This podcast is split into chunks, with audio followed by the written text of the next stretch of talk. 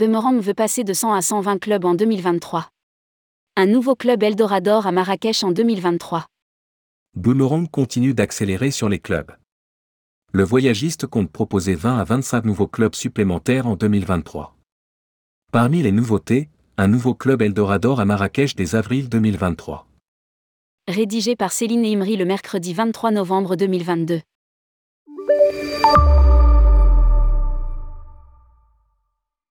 Bummerang continue sa marche en avant. Partenaire des entreprises du voyage Centre-Ouest dans le cadre de sa convention organisée au Kappa Club Agdal Medina à Marrakech, Philippe Sangouar, directeur du voyagiste, a affiché ses ambitions. Nous souhaitons passer de 100 clubs en 2022 à 120 voire 125 clubs au total en 2023, toutes marques confondues.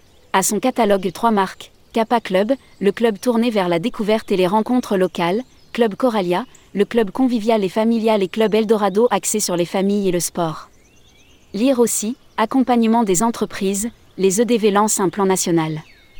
Le directeur de Boomerang a tenu à souligner le dynamisme de la région centre-ouest. Vous êtes la première région en termes de chiffre d'affaires qui se situe entre 30 et 35 millions d'euros.